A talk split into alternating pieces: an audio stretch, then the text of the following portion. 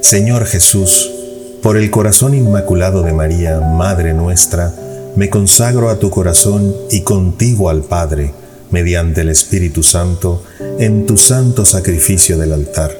Con mi oración y mi trabajo, sufrimientos y alegrías de hoy, en reparación por nuestros pecados y para que venga a nosotros tu reino.